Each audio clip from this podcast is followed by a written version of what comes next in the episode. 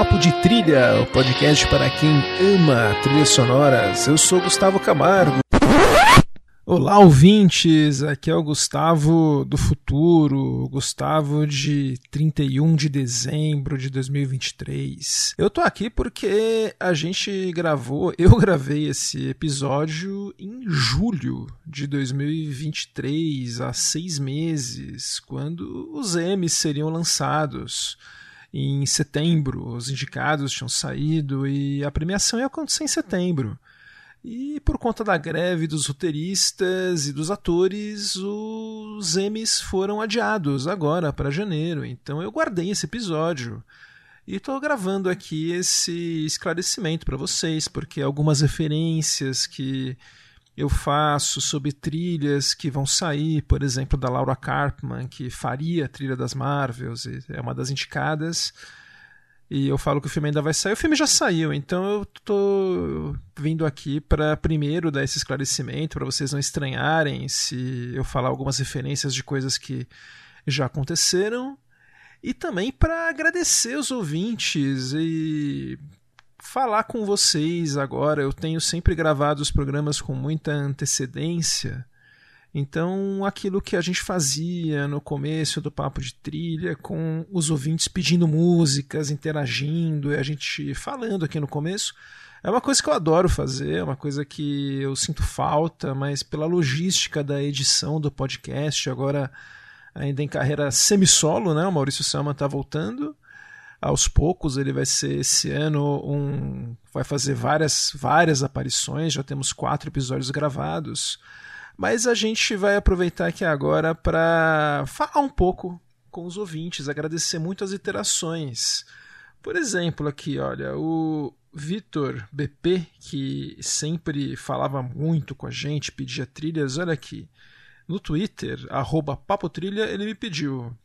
Gustavo, temos algum episódio abordando Felipe Rombi? Não lembro. Ele é quase onipresente nos filmes franceses que assisto.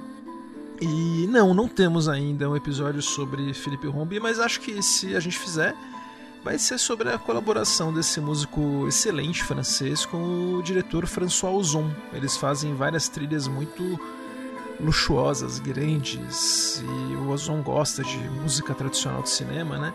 Então vamos ver aqui um pouquinho da trilha que o Philippe Rombi, esse maravilhoso compositor francês, fez para o filme Swimming Pool de 2003 com a Charlotte Rampling, um filme com ares de mistério, principalmente romance de mistério, escritores de mistério, é o mote do filme.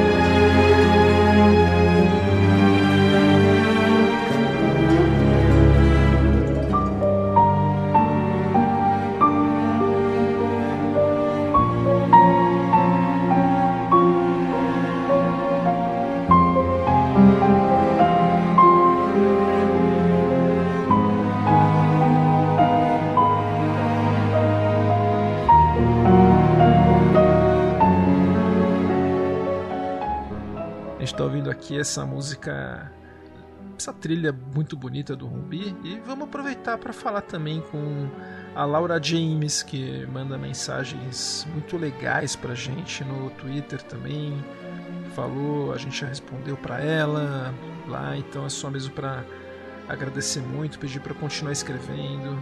O Pedro Aguiar, o arroba Pedreco, que escreveu pra gente no Twitter, falou que queria conversar, bater um papo, falou que tem um amigo que é um grande colecionador de trilhas e teria uma teria contribuições para fazer e a gente gosta muito dessas contribuições. Fora os aqueles de sempre que a gente sempre agradece muito, que vocês sabem quem são, Antônio Neto, Daniel Della Vega, o o Cine Oscarito, o José Grivaldo, que sempre é super, super carinhoso com a gente, o Thiago Tavares, que tem agora escrito pra gente no Twitter bastante, ele falou até que acha que a trilha do, do a trilha do Dungeons and Dragons, do Lorne Balfe e do Percy Jackson, do Bear McCreary, são semelhantes num nível desconcertante. E a gente concorda que é muito parecido mesmo, mas é. Eu acho que é estilo. Os dois compositores são bons, apesar de eu achar que eles são muito. Eles se inseriram aí num esquema de produção que eles fazem em série, né? O, o Lorne Balfe sempre escreve com muitos colaboradores, o Bear McCreary também, então eu acho que alguma coisa se perde. Dos dois, eu prefiro o Bear McCreary. Eu acho que ele é o compositor que tem mais cara de, de trilha mesmo, mas são dois, são dois trabalhos contemporâneos, né? O, os de sempre que colaboraram com a gente esse ano, os queridos colaboradores Carlos Quintão, o Lucas Nascimento, o Léo Albuquerque, o Eduardo Schneider, do, que também é um podcaster aí super super presente, que é muito muito bom o podcast dele. O Ramon Prates, que é um super ouvinte que vai participar daqui a pouco com o episódio do de Trent Reznor e Atticus Ross que está gravado. O Léo Albuquerque, o pessoal que escreve no pelo Spotify, que tem uma caixa de perguntas que a gente sempre gosta muito quando escreve. A gente não consegue responder, é curioso isso no Spotify. Eu tento até responder com outra pergunta, assim, às vezes, mas eles não têm uma aba para resposta. Então, agora eu estou agradecendo aqui ao vivo a Meide, que sempre escreve, ao Alaor Silveira, que sempre também escreve.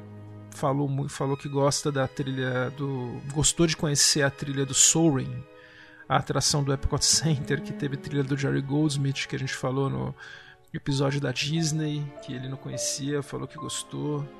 Ele também fala bastante com a gente sempre no Instagram, curte nossos posts. O Ricardo Almeida Gomes, o Rafael Argemon, que também é colaborador. Todo mundo que fala com a gente. O Ricardo Rocha, o Lelo Lopes, que também é um, era um ex-podcaster que daqui a pouco esperamos que volte o Renato Martins Chaves, que sempre escreve também pra gente, o Matheus Fontes, o Vini Wilberg, todo mundo, o Harry Maia, que é um super compositor também, que é a nossa uma audiência mais qualificada impossível, que sempre também fala com a gente no Instagram, no, compartilha, inclusive recomendo muito a página dele no Spotify, que tem músicas muito legais, um compositor muito super pensante, criativo e é isso, olha, eu sei que tem mais pessoas, mas eu tô gravando aqui de improviso mesmo, só mesmo com a intenção de agradecer todo mundo que escuta o Papo de Trilha e que 2024 vai ser um ano que teremos episódios muito legais, viu? A gente já tem vários gravados, não vou ficar dando spoilers dos temas, mas tem temas que a gente quer muito falar e que as oportunidades apareceram, então Sim, a gente sempre dá spoiler, né? Então vai lá. Vai ter episódio de Agatha Christie, porque teve o filme de. de... Um novo filme do Poirot, vai ter episódio do Martin Scorsese, que tem muitas trilhas legais. Já falei, Trent Reznor e Atticus Ross. O Maurício Selman já gravou comigo quatro episódios sobre as trilhas de Star Trek, Jornada nas Estrelas. A gente, eu tô já pesquisando o episódio pro estúdio Ghibli de Hayao Miyazaki e Joe Hisaishi, que tá sendo assim a, o maior presente. Tem uma trilha nova deles que tá sendo maravilhoso revisitar todas essas trilhas, conhecer algumas novas também. Então, o ano promete. Teremos muitas trilhas. E agora acabado esse preâmbulo que ficou gigantesco, a gente vai voltar ao episódio dos Emmys. Vamos falar de trilha sonora de séries de TV contemporâneas. Vamos falar. E é isso, agradeço. Vamos pro episódio.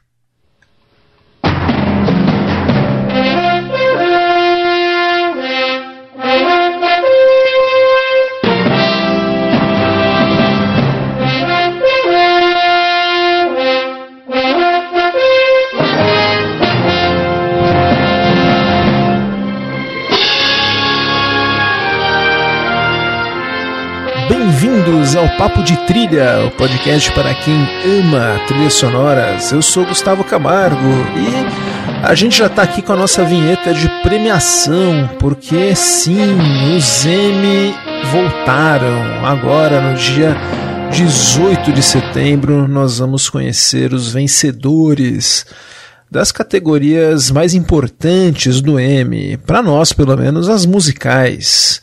É a 75 edição e nós tradicionalmente usamos o, o M como desculpa para falarmos das nossas impressões sobre as trilhas de séries de TV atuais. Então foi assim nos últimos anos e não será diferente agora em 2023. Eu vou falar de todas as categorias musicais do Grammy. E vou começar agora já pela talvez uma das mais interessantes, que é a melhor sequência de créditos de abertura, trilha sonora de créditos de abertura.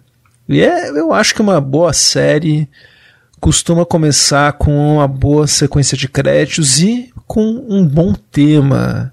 Na minha opinião, né, é um dos é um dos, um dos maiores acertos de uma série é ter um, um tema musical forte e reconhecível. A HBO sabe disso e, ironicamente, nenhuma série da HBO está indicada nessa categoria esse ano, porque as principais séries ou são segundas temporadas ou terceiras e quartas que já estão usando seus temas fortes, como por exemplo é, White Lotus, que já ganhou, Succession, que já ganhou, de, são temas todos clássicos, né? A série, uma série nova deles esse ano é Last of Us, que o tema do Gustavo Santaolalla é o mesmo da do videogame, né, do jogo, é adaptado, então não era elegível. E o House of Dragons, eles fizeram, na minha opinião, um um erro de usar o mesmo tema do Game of Thrones. Queria um tema novo para a série, deixar tanto que assim é uma sequência de abertura muito legal que tem House of Dragons, mas que eu acho que perde por não ter uma música que é só dela. Mas vamos então falar dos cinco indicados que entraram aí como melhor trilha sonora de sequência de créditos. A primeira já é uma polêmica, porque é uma série que nós podemos dizer que não tem uma, um tema de abertura fixo. É a série Andor, do Disney Plus, do universo Star Wars.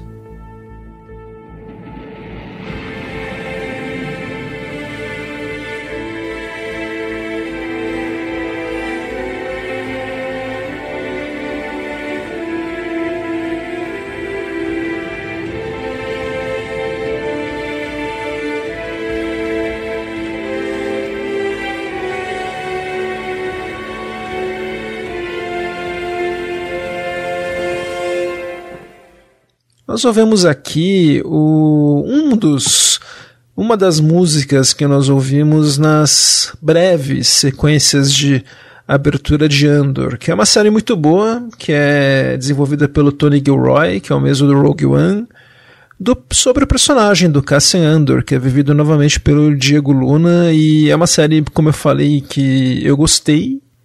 Ela vai para esse lado mais de espionagem, esse lado mais subterrâneo da saga Star Wars. A gente tem uma, uma ideia diferente, uma visão diferente do Império. A gente vê essa parte mais burocrática. Tem cenas muito boas com o Stellan Skarsgård, que está é, muito bem na série. E eu Sim, um dos, um dos heróis dessa série é o nosso amigo Nicolas Britel, esse compositor que trabalhou tão bem em Succession e está indicado esse ano para três M's. Um deles é por esse que eu falei, né? Melhor trilha sonora, de, melhor música de crédito de abertura, mas também nós vamos falar dele em outras ocasiões. São com as indicações esse ano ele já soma sete indicações ao Emmy e ele já ganhou pelo tema de Succession, que nós até já fizemos um episódio só dedicado a ele. O Andor, ele tem uma sequência muito rápida que mostra o logo da série, que é o nome do Andor, aparecendo das sombras, o que é apropriado, porque é um personagem que vive nas sombras. E esse tema do Britel não é fixo, como eu já falei. Depende de cada episódio, ele toca de um jeito, tem várias variações e o personagem, o Andor, tem esse tema de seis, seis a sete notas que é um tema difícil de fazer, porque ele não pode ser muito heróico, porque é um personagem que na verdade é um, a gente pode dizer que é um terrorista, mas que também é um herói. E ele também é um, é um, é um personagem que veio de uma. De um, é um garoto tribal também, que acabou indo para outro lado. Tem, é um personagem muito complexo. E eu acho que o, o Nicolas Britel conseguiu colocar todas essas nuances do Cassian Andor, que ao mesmo tempo uma fronteira entre fora da lei e idealismo, de maneira feliz. É um tema difícil de conjurar, digamos assim. Ele conseguiu. Mas eu acho que, que se tivesse uma sequência de abertura, pelo menos com uma música fixa, eu acho que ela ganharia fácil. Eu até votaria nela, mas eu tenho problemas por justamente isso, né? Por não ter uma, uma música fixa para abertura.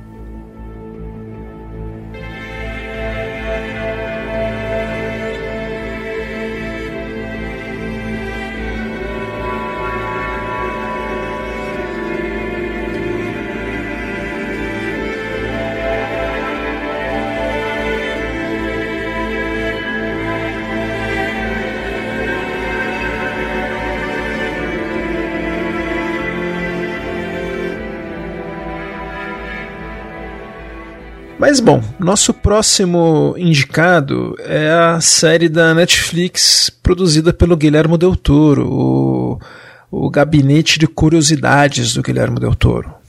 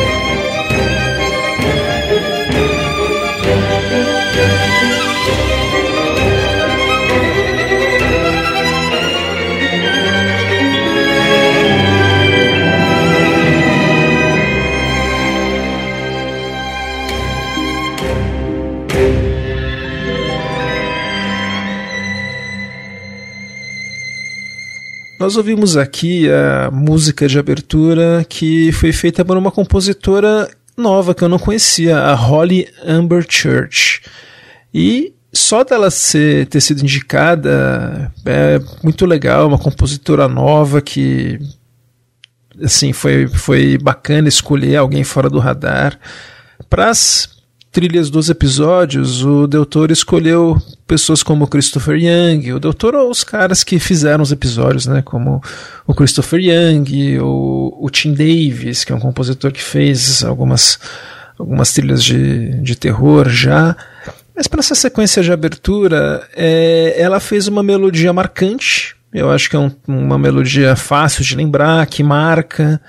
A sequência é uma sequência que é legal, a gente vê, né, o, algumas montagens com símbolos macabros que acabam formando esse baú, que é o baú do caixeiro viajante, que é vivido pelo próprio Guilherme Del Toro, fazendo uma versão dele mesmo, apresentando as histórias, e a cada história ele pega um item do seu baú de caixeiro viajante e, e fala e de onde ele veio tal. É como se fosse aquele Night Gallery do Hot Sterling, que ele usava quadros na parede para contar as histórias e é uma ideia legal.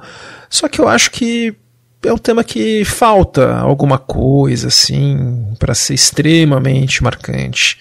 Mas eu gostei da, da inclusão da compositora Holly Amber Church. Ela já fez trilhas para filmes de terror de baixo orçamento e ela gosta do gênero. Eu vi entrevistas, eu vi o site dela também, que dizendo que ela é uma entusiasta de filmes de fantasmas e espero ouvir mais dela. E assim, eu gostei do, do tema, gostei da sequência de créditos também, mas acho que assim como a série, não é, uma, não é nada muito marcante assim.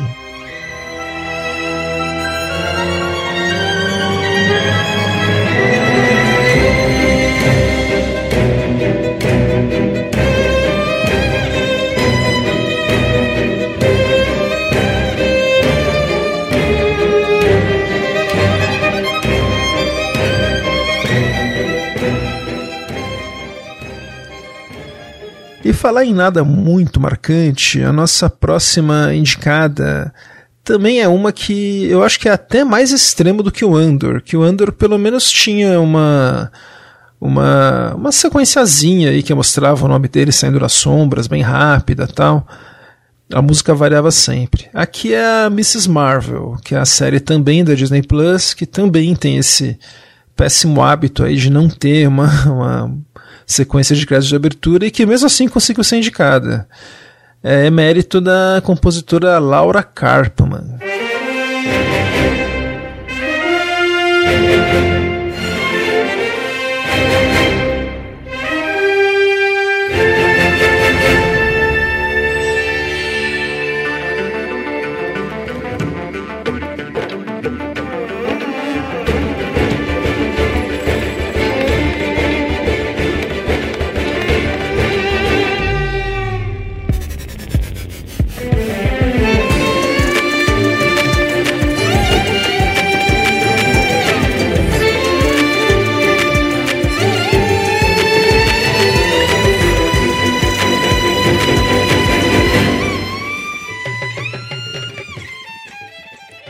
Assim como a gente já teve com o WandaVision ano passado, que foi indicado sem ter uma sequência de créditos de abertura, muito estranho isso.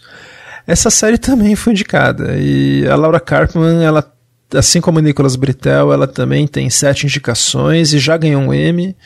Ela ganhou um Emmy por a, pela série dramática, pela trilha dramática para o documentário Why We Hate e também está indicado esse ano pela trilha de um episódio da Mrs. Marvel, que é essa série dessa fangirl dos Avengers que acaba ganhando poderes também. E a personagem ela é paquistanesa, descendente de, do, de paquistaneses, né? Ela é da, do sul da Ásia. E a música da Laura Carpman ela tem essas tintas locais misturadas com uma música típica de herói. A Lara Carpman é uma veterana que ela já foi indicada, a gente falou no ano passado, pelo Lovecraft Country, é uma compositora extremamente experiente. Ela fez muitos episódios do What If, da, da série da Marvel. Ela vai fazer a trilha do The Marvels também, que é o filme que vai sair esse ano. E, mas eu repito, né? Não tem uma sequência de crédito de abertura, é só o nome da série que aparece e a música muitas vezes nem aparece. Então eu acho que foi meio forçação de barra indicação. Mas tá aí. E bom, outra mulher indicada.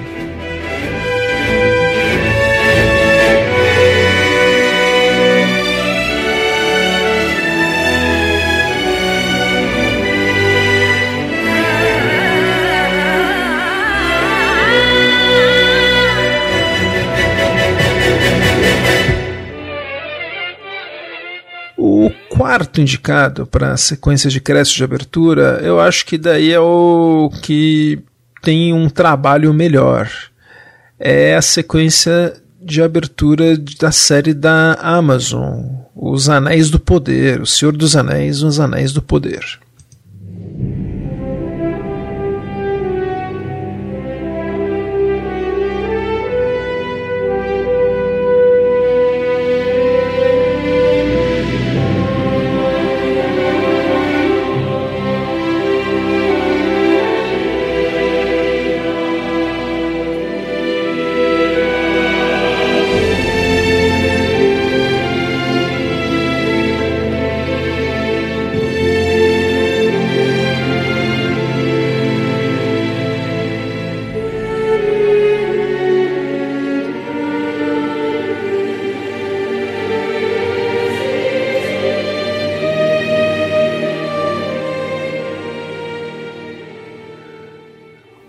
Compositor da trilha da série foi o Bear McCreary.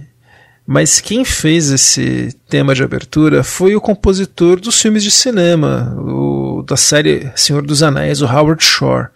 Inclusive, nós falamos bastante dele nos episódios sobre David Cronenberg. Ele tem uma carreira assim fantástica em colaboração com Cronenberg e Howard Shore. Mas o que mais rendeu prêmios e dinheiro para ele foi o trabalho dele para a série Senhor dos Anéis. Ele fez a música dos seis longas para cinema e ganhou três Oscars. Nós estamos devendo episódios sobre a trilha de Senhor dos Anéis. Tem é uma saga aí que a gente ainda não não abordou e que tem uma trilha monumental do Howard Shore. Ele fez tudo sozinho.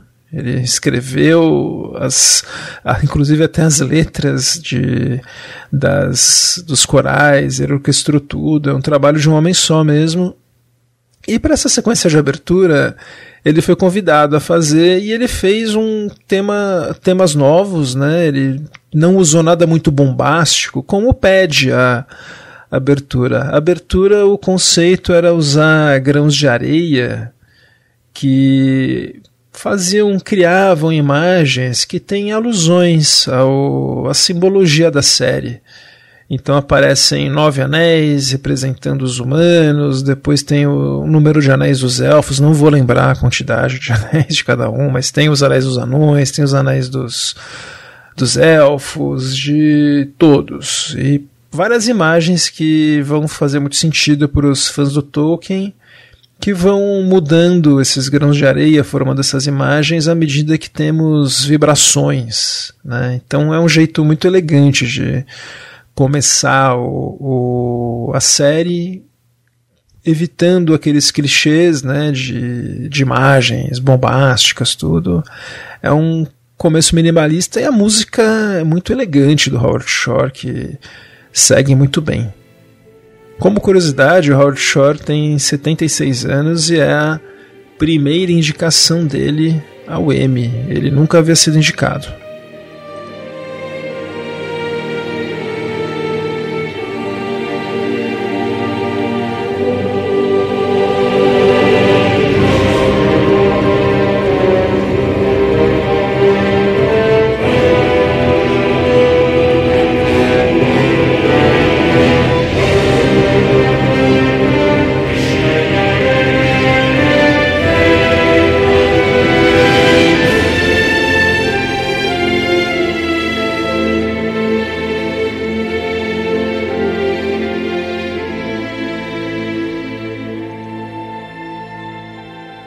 Nossa quinta sequência é para outra série da Netflix, que é a Vandinha, a série que fez sucesso com a Gina Malone.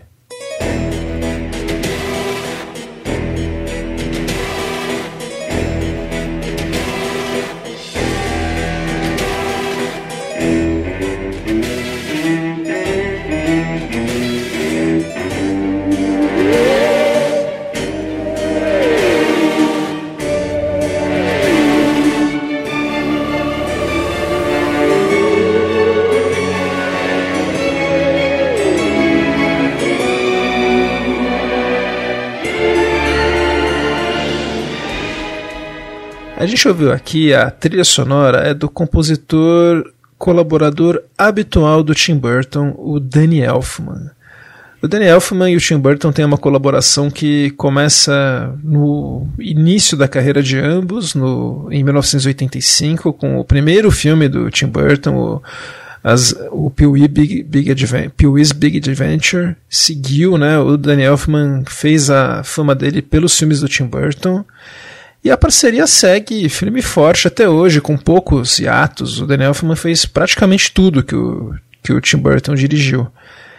E aqui essa série não foi diferente. Ele criou esse tema, que é um tema que tem um pouco do DNA do tema da família Adams mesmo, sem usar a mesma melodia, só usando mesmo o, um som meio sincopado de, de cravo, meio que simulando quase o, o tema da família Adams, mas indo para outro lado. Eu acho que é um tema que não, não acaba sendo muito marcante, tanto que a gente, eu pelo menos não não lembrava muito dele. O Danny Elfman é um cara que já foi indicado outras vezes, já tinha duas indicações antes pela pelo tema da série Desperate Housewives e por um pela direção de, musical de um documentário sobre o Tim Burton. Ele também está indicado pela Vandinha pela trilha de um dos episódios, mas aqui o pela pela sequência de abertura que também acaba sendo uma sequência que não é muito marcante, ele está aí representando mais uma vez.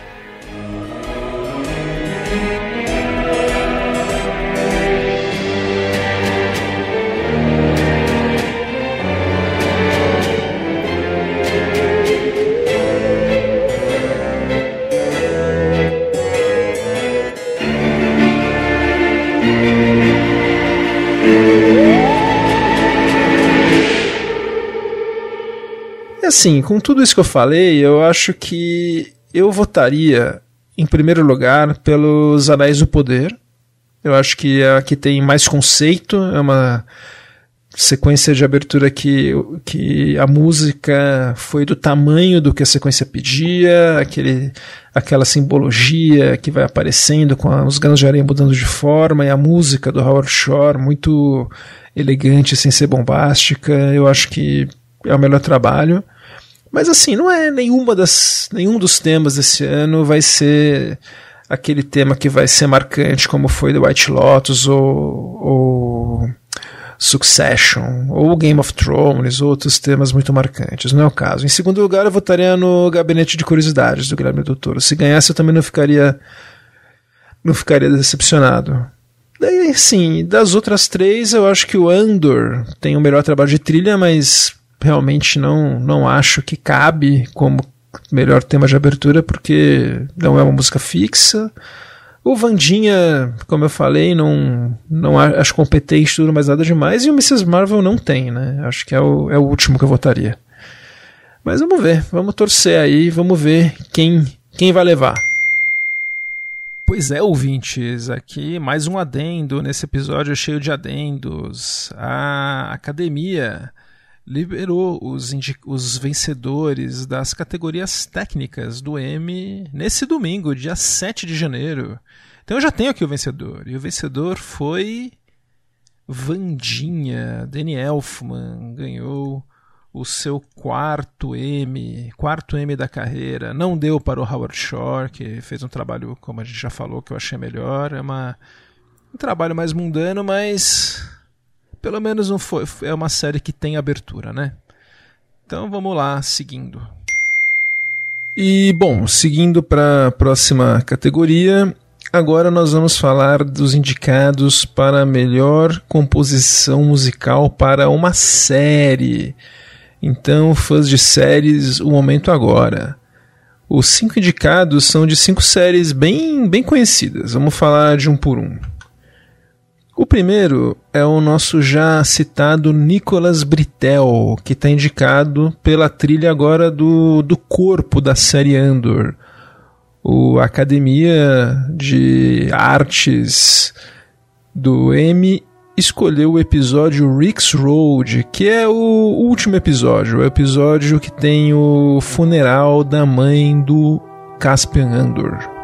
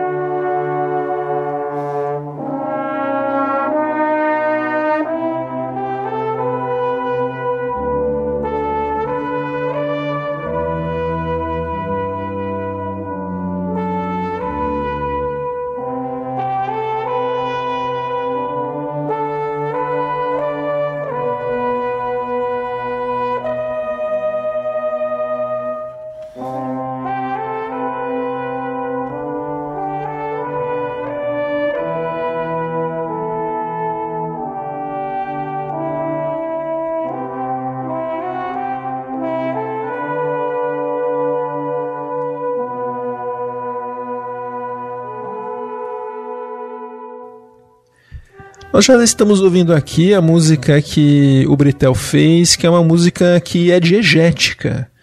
Ela então é executada em cena durante esse funeral da personagem muito marcante da Fiona Lewis, que Fiona Lewis, Fiona Shaw, que é essa atriz incrível que rouba, tem esse hábito de roubar a cena nos papéis que ela aparece. Foi assim na maioria dos papéis que eu vi ela, foi assim no Killing Eve, até como o papel da tia do Harry Potter, ela rouba a cena.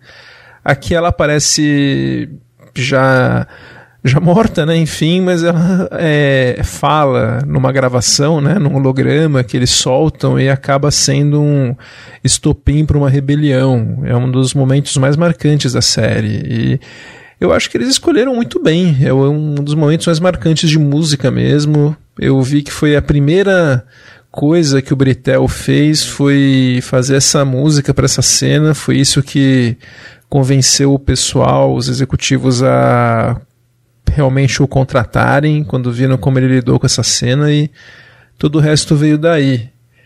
Eu já falei, né? Não acho que ele merece ganhar pelo, pelo tema de abertura, porque não é um momento forte da série, mas aqui o que ele fez nesse episódio, fora o resto da trilha, né? A trilha do episódio toda é muito boa. É, como eu já falei em outras ocasiões, um anti-John Williams, o que não é ruim, pelo contrário, é bom o cara seguir o caminho dele. O, o Ludwig fez isso também no Mandalorian, na série do Boba Fett, e espero que todos os compositores que forem lidar com Star Wars façam mesmo uma coisa sua mesmo. Não tentem imitar o John Williams porque não é um bom negócio. Acaba ficando muito aquém do mestre.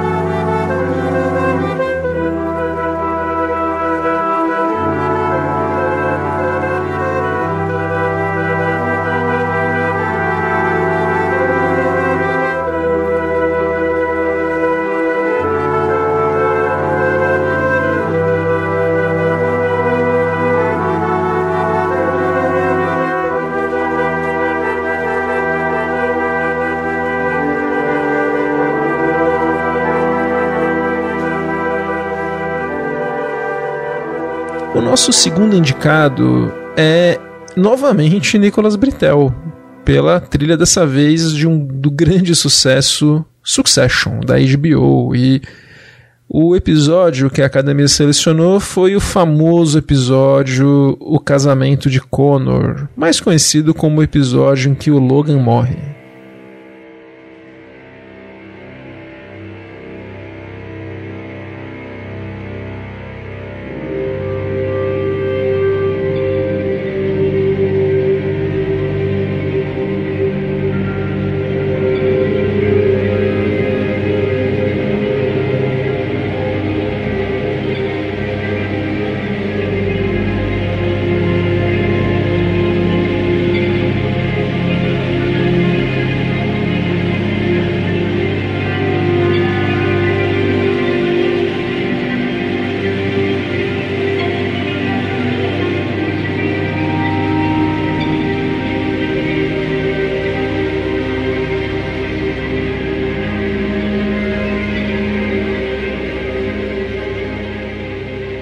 A gente está ouvindo aqui um pouquinho da faixa que o Britel compôs para a famosíssima cena, já clássica cena, em que os filhos descobrem que o pai morreu de maneira completamente inesperada e sem aviso no banheiro do avião. E eu já conversei com o meu amigo Léo Albuquerque, do podcast Vice, a gente fez um episódio só sobre Succession, que já foi ao ar e a gente fala bastante da trilha da série e de como ele lidou, em especial com esse momento, né? Ele tentou a princípio fazer uma música mais emocional, não deu certo. Quando ele viu a cena, ele, ele compôs antes de ver a cena, né? Quando ele viu o roteiro, depois quando ele viu a cena, ele viu que não funcionava, então ele fez essa faixa mais tensa. ele guardou o tema mais emocionante que ele fez, um tema de despedida, para os créditos finais.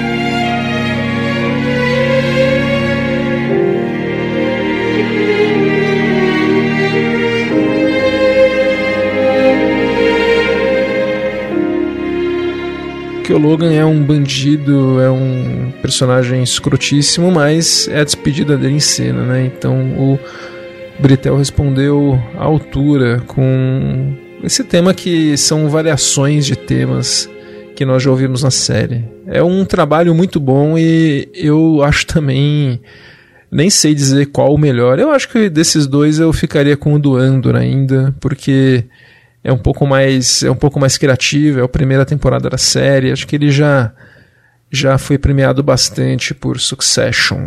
Agora o nosso terceiro indicado é para outro grande sucesso da HBO, que é a série The Last of Us. E olha, vou, vou falar dessa série. Eu, o tema da série, como eu já falei, não pôde ser indicado porque é o mesmo tema do jogo de videogame. Então é o Gustavo Santaolala, nosso amigo, que é nosso. Assim, eu vou, eu vou ser bem, bem honesto aqui. Né? eu vou tentar ser, ser o mais, mais imparcial possível, mas eu tenho uma birra gigantesca desse cara. Porque ele ganhou os Oscars mais injustos. Ele ganhou dois Oscars de trilha, um pela trilha do filme Babel, que acho que foi o mais injusto de todos. Ele ganhou principalmente por causa de uma música do Ryuichi Sakamoto, que não foi feita para o filme e que tem aparece bastante no final do filme do Babel e acabou dando Oscar para ele. Depois ele, ele a trilha que ele ganhou pelo pelo Oscar que ele ganhou pela trilha do Brokeback Mountain é um pouco mais merecido.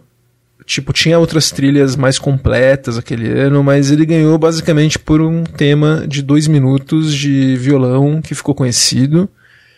E é basicamente um. funciona como se fosse uma canção no filme, né? O filme não é uma, não é uma trilha que tem muita progressão, é, é basicamente só isso, a trilha do Brokeback Mountain, mas ele ganhou. Ok. Agora no The Last of Us, ele está indicado pelo episódio 3, que é um episódio que também já, já tá clássico né, na série.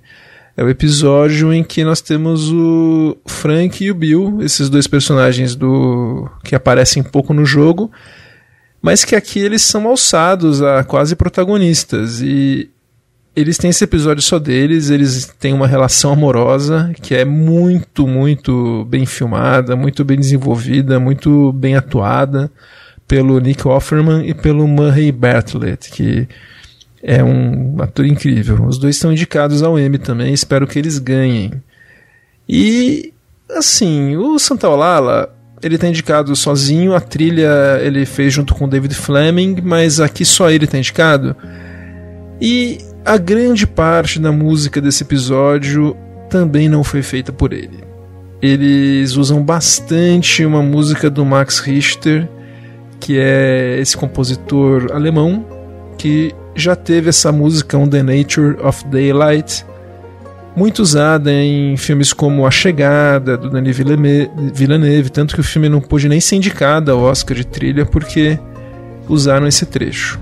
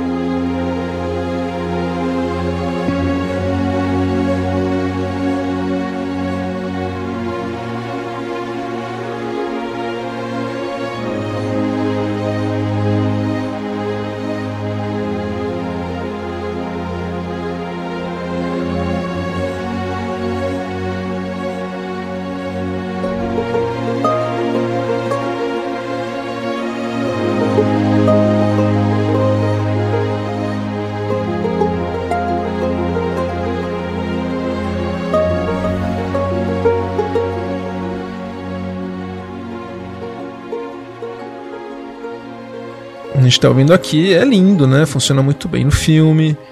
E só que o Gustavo Santaolalla parece que está acima dessas regras, né? Então ele tá aí indicado por por essas por esse episódio e outras músicas que são são fortes nesse episódio é a música da Linda Ronstadt, Long Long Time, que também é tocada no filme de maneira diegética, os personagens gostam dessa música. Depois, bem no finalzinho, quando aparece o, os dois personagens, né, a, a Ellie e o Joel, eles ouvem a música de novo, eles escutam a música de novo. Mas assim, é, o, a contribuição do Santa Lala pro, pro episódio é mínima. Ele não merece de novo e ele é favoritíssimo de novo, é bem capaz dele ganhar. Só um disclaimer é que eu adoro o episódio, adoro a série, só que eu também tenho, tenho que ser honesto, não é justo. Ele não fez a música.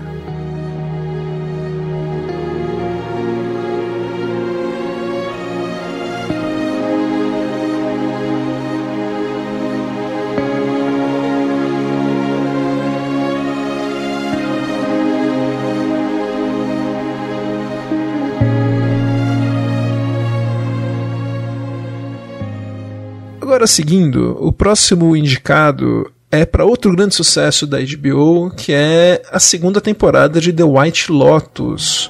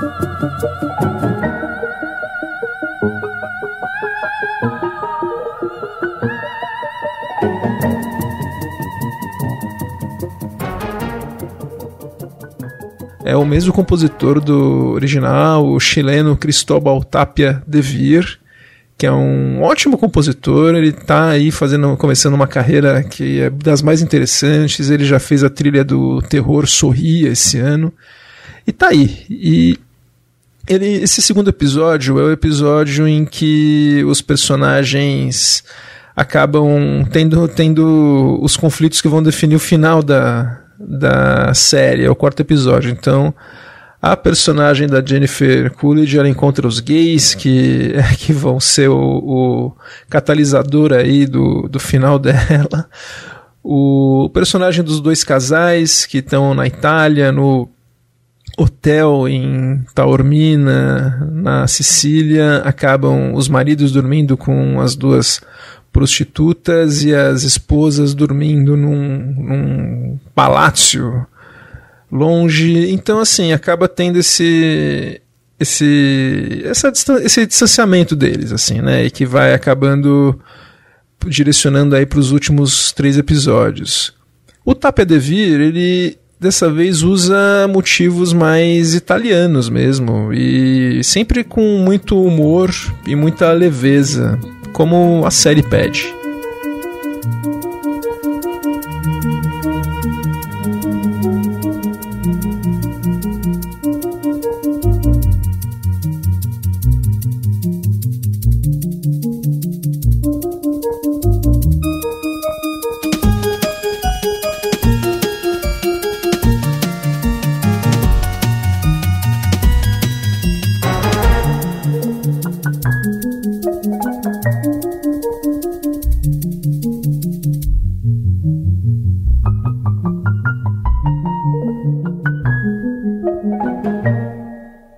Uma trilha muito, muito criativa, muito fora da casinha, que usa instrumentos diferentes. É bem diferente dos motivos havaianos que ele usou pro primeiro, pro primeiro, pra primeira temporada.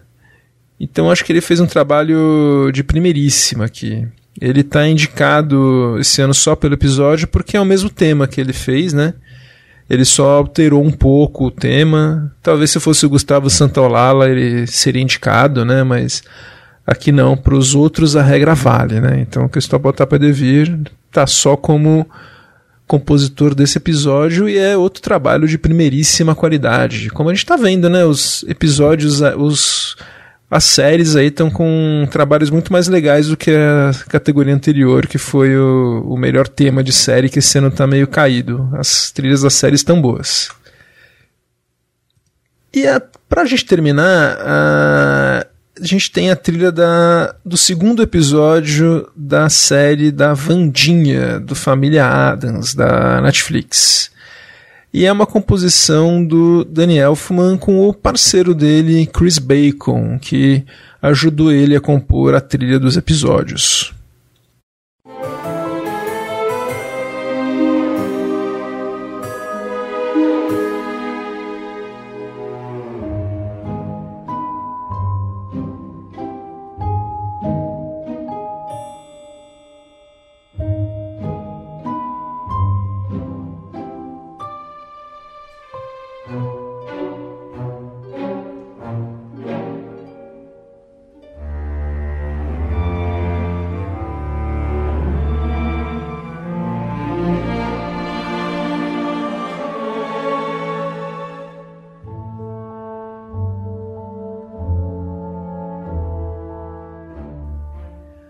O segundo episódio, né, dessa série que lembra muito uma espécie de Vandinha no mundo do Harry Potter, ela no colégio lá dela, que ela vai estudar, que tem toda a história do colégio, que tem as relações com os pais, é essa mistura de família Adams com Harry Potter feita para a Netflix que fez sucesso e que tem essa trilha correta do Daniel Elfman, que aqui, como eu falei, teve a ajuda do Chris Bacon. O Chris Bacon, ele é um compositor que vive muito vive muito de séries, né? Ele fez o Bates Motel, que ele já foi indicado pela trilha do, de alguns de um episódio do Bates Motel por M. Foi indicado pela trilha que ele fez para a série Smash, que ele fez o, a trilha orquestral, né? As canções eram do Mark, Mark e do Scott Whitman. Ele também foi indicado pelo tema da série The Tick em 2018. Então é a quarta indicação dele. E eu acho que é um trabalho, assim, como eu falei, correto, mas não acho que é tão assim.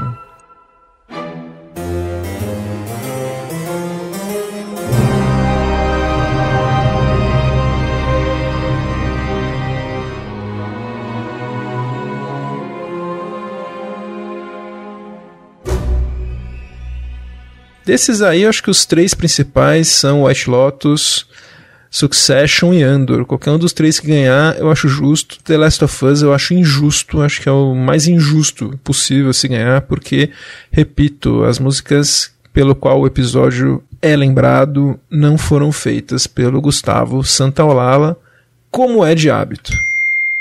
Pois é, então, aqui no nosso momento adendo, eu já tenho o vencedor, que foi divulgado no dia 7 de janeiro.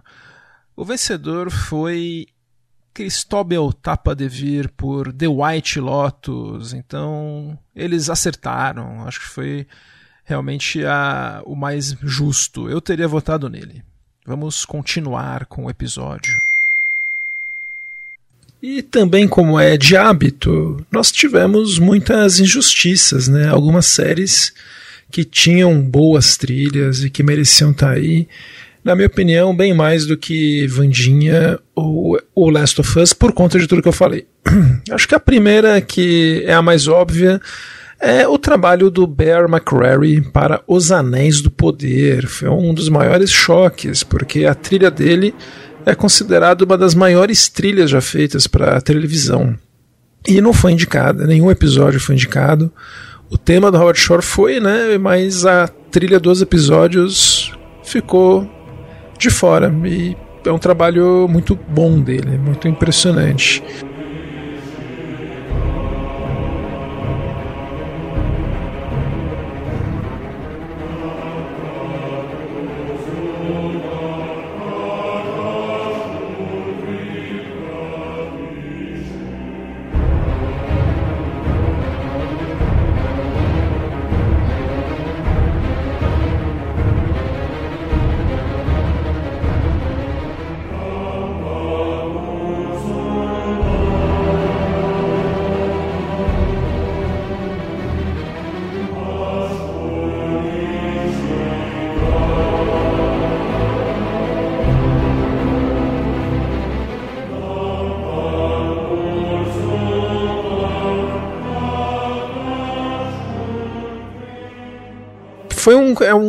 Caso de injustiça, já teve um caso parecido em 2003, quando não indicaram a trilha da série Angels in America, do que o Thomas Newman fez pro projeto do Mike Nichols, que também é considerado uma das maiores trilhas feitas para a história da televisão. É uma trilha arrebatadora mesmo, e não foi indicada. E chamou muita atenção na época. Aqui também fez. O pessoal também ficou se perguntando por que essa trilha tão forte não foi lembrada e trabalhos mais mundanos foram.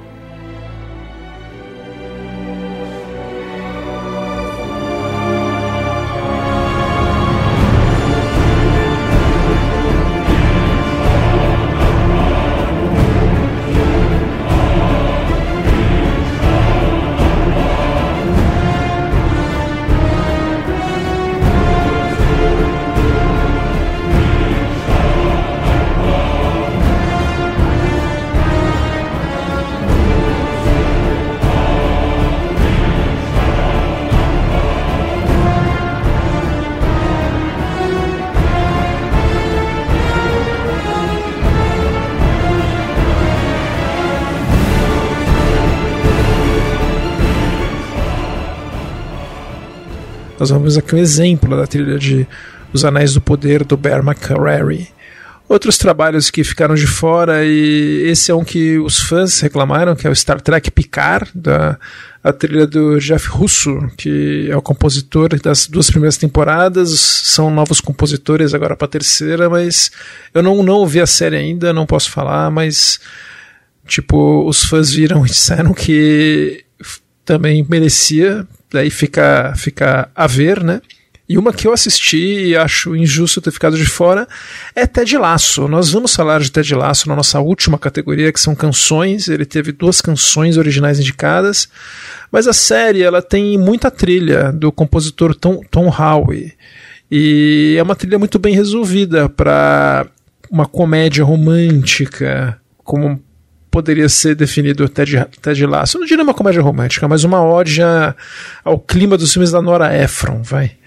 E o compositor Tom Howe, que é um compositor inglês, que já trabalhou muito com os irmãos Gregson Williams, tanto com o Harry quanto com o Rupert Gregson Williams, e já fez, agora está fazendo uma trilha para Apple, do seriado do Psiquiatra com o Jason Segel e o Harrison Ford tá construindo uma carreira dele mesmo e acho que ele fez um trabalho muito legal.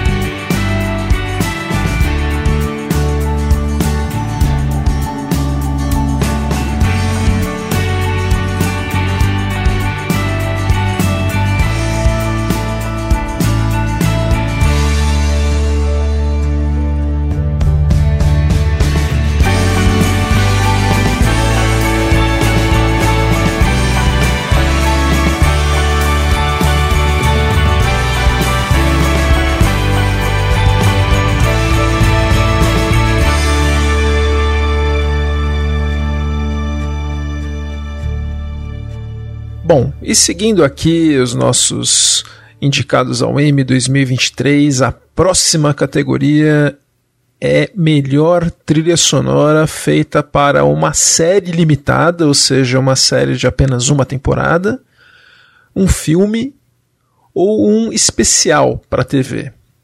E nós temos cinco indicados com uma boa notícia. Nós temos um predomínio feminino. São três mulheres e dois, dois homens. Um, um dos indicados é composto por uma dupla de compositores e também tem o, o compositor John Debre. Então são três filmes que têm mulheres como compositoras e dois filmes que têm homens. E isso é muito bem-vindo. Eu digo isso porque nós sabemos que as mulheres ainda têm menos oportunidades para fazer trilhas e acabam ficando às vezes em nichos. Então, historicamente, é difícil para as compositoras e é muito legal nós vermos isso mudando.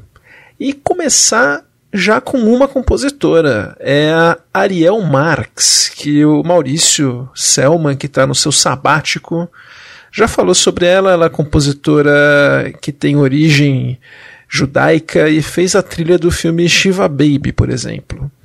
Aqui ela fez a trilha para a série do essa minissérie, né, de do National Geographic que chama A Small Light, que é sobre a personagem que guardou, que ajudou a família do Otto Frank, os refugiados judeus, né, inclusive a famosa Anne Frank. Então é uma versão do Diário de Anne Frank, só que contada do ponto de vista do, dos protetores da família.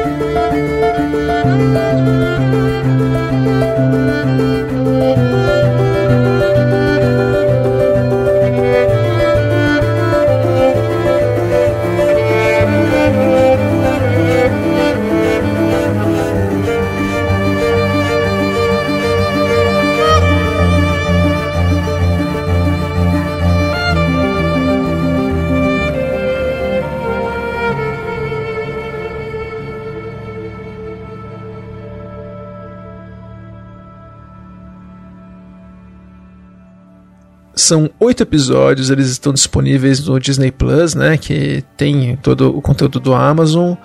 A produtora é a Susan Fogel. O elenco, o nome mais conhecido é o Liv Schreiber, como o Otto Frank, né? O, o pai da família. E a trilha dela é uma trilha muito discreta, é uma trilha de clima e que usa, como a gente ouviu aqui no começo, alguns instrumentos mais típicos da cultura judaica mesmo, como era de se esperar. E também não foge de tentar criar alguns efeitos mais de minissérie de época mesmo, com, com emoção, com, com bastante, bastante cor de época mesmo, como se a gente pudesse definir assim. É uma trilha sóbria, o episódio que eles escolheram para indicar, né? Eles sempre, quando é uma minissérie ou uma série limitada, eles escolhem o episódio, é o episódio 4, What Can Be Saved, que mostra os nazistas invadindo a, a casa. Então é um episódio marcante da série e é um trabalho competente, é um trabalho bom da compositora Ariel Marx e espero que ela continue tendo mais chances como essa. Muito legal.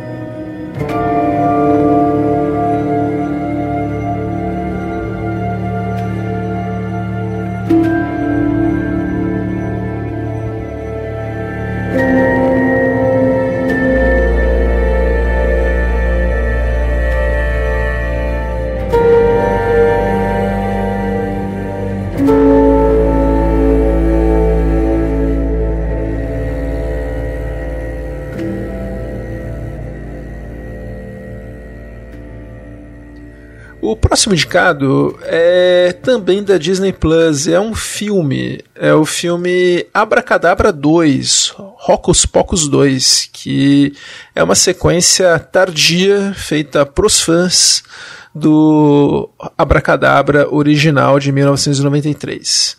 O, a diretora é a Anne Fletcher, o elenco é o mesmo, Beth Midler, Sarah Jessica Parker e Cat Najimy, repetindo os papéis do trio de bruxas. E para a trilha, a gente também tem a volta do compositor do filme original, que é o John Debney, nosso veterano.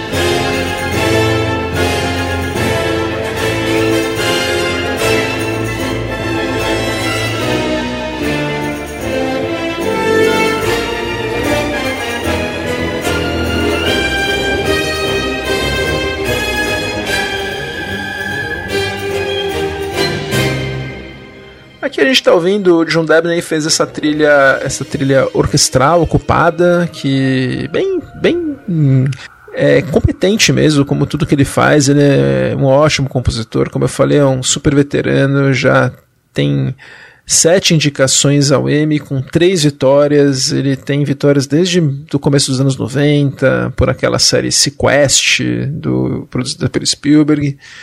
É um compositor que tem uma, uma colaboração com o John Favreau, que costuma, assim, nos, nos grandes filmes do John Favreau, ele não usou o John Debney, né, com, que azar. Mas é um compositor que tem trilhas muito boas e que tem essa veia mais clássica mesmo. Ele é um compositor orquestral e sempre muito confiável quando você quer uma trilha com orquestra. É um cara que dificilmente vai, ser, vai ter erro de chamar ele. E aqui ele faz esse trabalho novamente competente. O filme é um filme caro para filme para filme para streaming, custou 40 milhões teve o retorno, né? É um filme que foi feito para os fãs e tá aí, tá aí. Acho que uma boa lembrança para trilha do John Debney, novamente lembrado aí pelo M. Sétima indicação.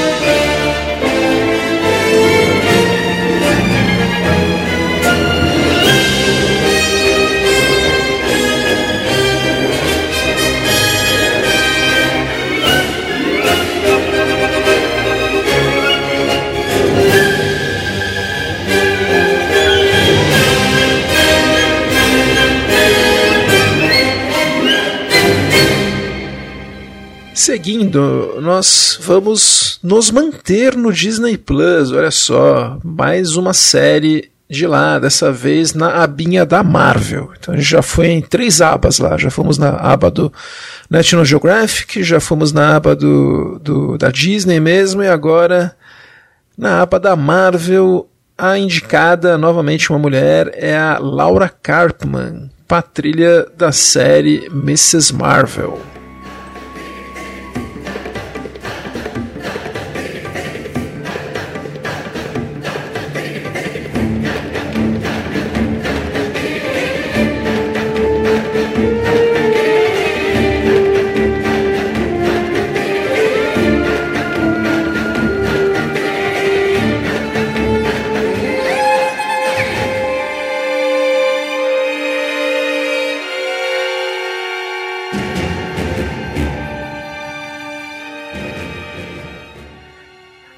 A gente está ouvindo aqui, né? Mrs. Marvel é uma série que a personagem principal é a Kamala Khan, que tem essa origem indiana, então nós temos bastante instrumentação étnica, típica mesmo do que a Laura Cartman prega muito bem. Ela é uma compositora veterana também, da mesma época do John Debney, tá um pouco um pouco mais nova, mas está nativa desde 1994, também já tem sete indicações pro M e já ganhou uma vez, né? Eu já falei dela no que ela foi indicada pelo tema da Mrs. Marvel que eu falei que não tinha, né, um tema de abertura porque não tem uma sequência de créditos de abertura.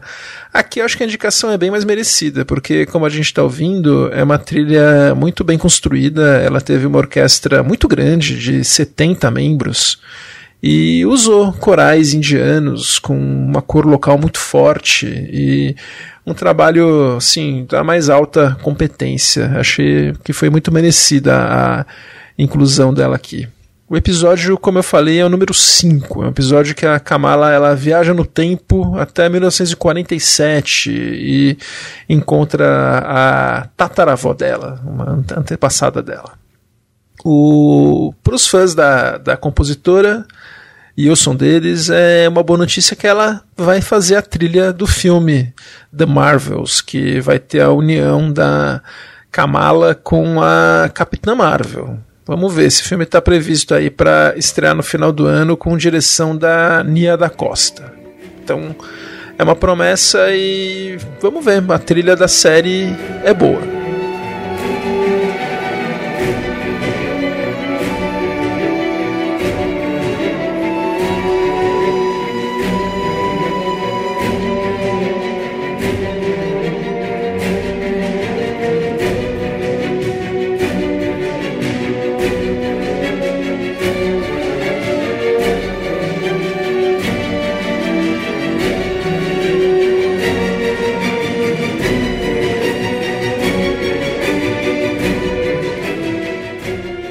Agora a gente vai seguir na Disney, mas dessa vez a gente vai pro canal adulto. Nós vamos para o Star Plus. Aqui no Brasil, foi para lá que foi parar o filme Predador, A Caçada, ou simplesmente Prey, no original. O filme dirigido pelo Dan Trachtenberg, que também tem uma trilha muito boa de uma compositora, é a Sarah Schachner.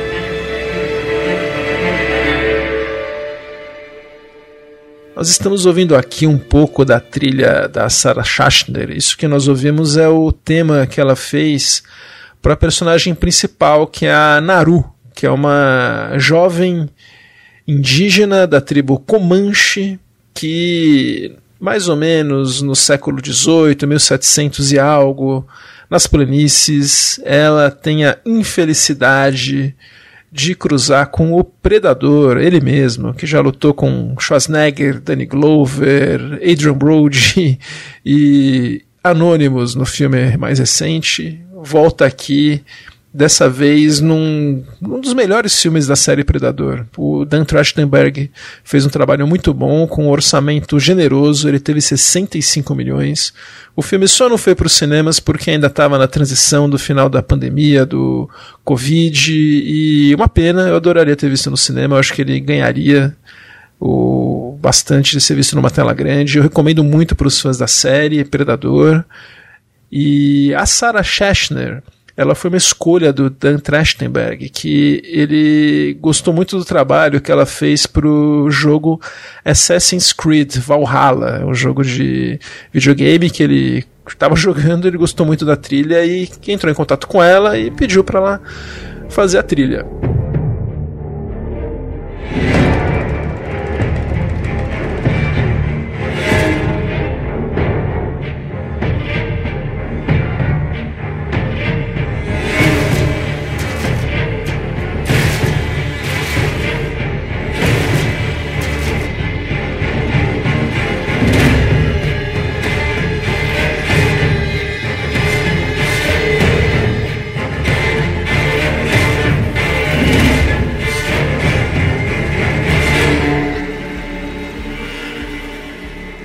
A gente está ouvindo, usou instrumentos típicos e ela fugiu bastante de usar o tema clássico do Predador, que é do Alan Silvestre, que todos conhecemos, né? Vamos tocar uma palhinha dele aqui.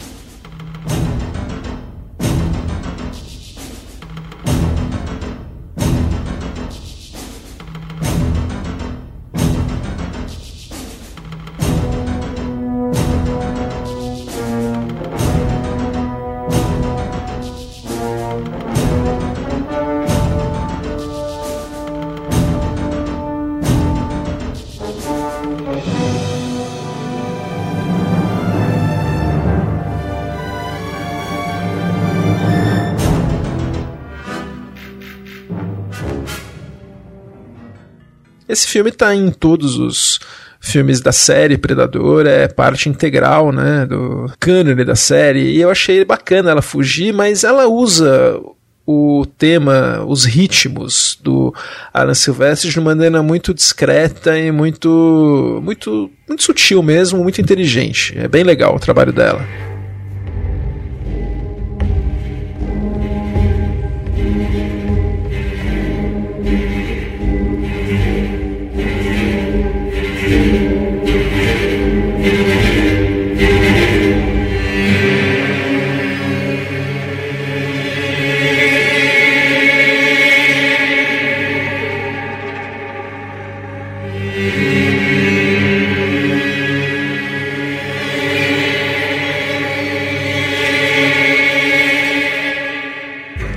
Ela acabou criando um tema um tema novo para o Predador, um tema dela, né, para o Predador, para essa criatura que tem uma máscara muito boa, diferente, uma máscara sem olhos e como falei, é um filme que tem um tem, tem pegada, é bem feito, o Dan Trachtenberg é bom diretor e recomendo bastante.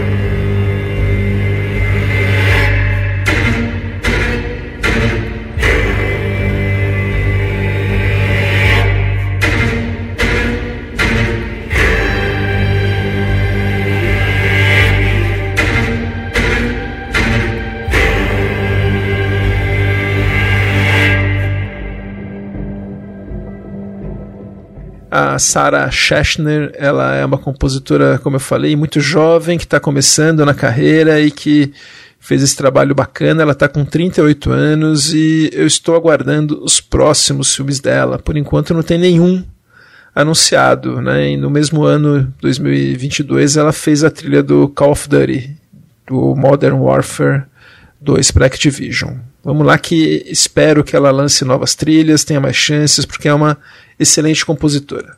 E fechando, o último é o mais obscuro, que é na verdade um filme que ia para o cinema, mas acabou sendo lançado direto no streaming pelo canal Roku Channel. Não tem aqui no Brasil, que eu saiba ele não está em nenhum streaming. E é o filme chamado Weird, The Al Yankovic Story, que é uma paródia barra biografia dessa figura, o Al Yankovic.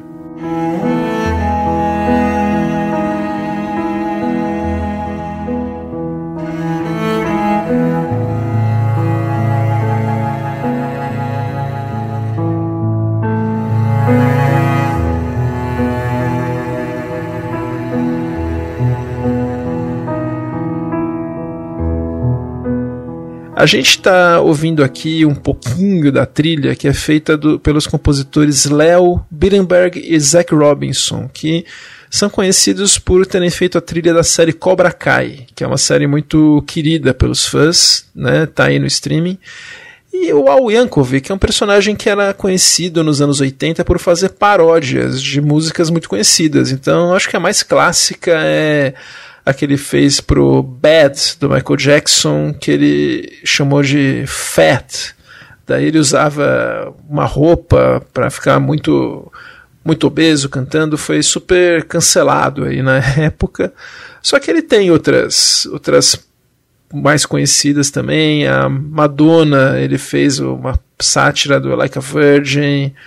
O Queen, por exemplo, em vez de Another One Bites, Bites the Dust, ele fez Another One Rides the Bus. Então ele fazia isso. Era um cara que fazia paródias. E aqui ele participou né, do, da criação, né, ele foi o correterista junto com o diretor Eric Apple. E o filme acabou sendo um misto aí de paródia com, com biografia convencional. É divertido. O ator que faz o papel dele é o nosso querido Harry Potter, o Daniel Radcliffe. Ele tá super bem. E, assim, a trilha deles, é, a, o filme acho que foi indicado pela força das canções, que tem um papel forte no filme, né? Com muita música da época mesmo, mas a trilha deles, como a gente já ouviu aqui, é a trilha para a parte mais convencional, meio barra paródica, barra séria, assim, do filme. Então, não acho que é nada demais, vale a lembrança e eu acho que está aí cumprindo, cumprindo aí o preenchendo os indicados.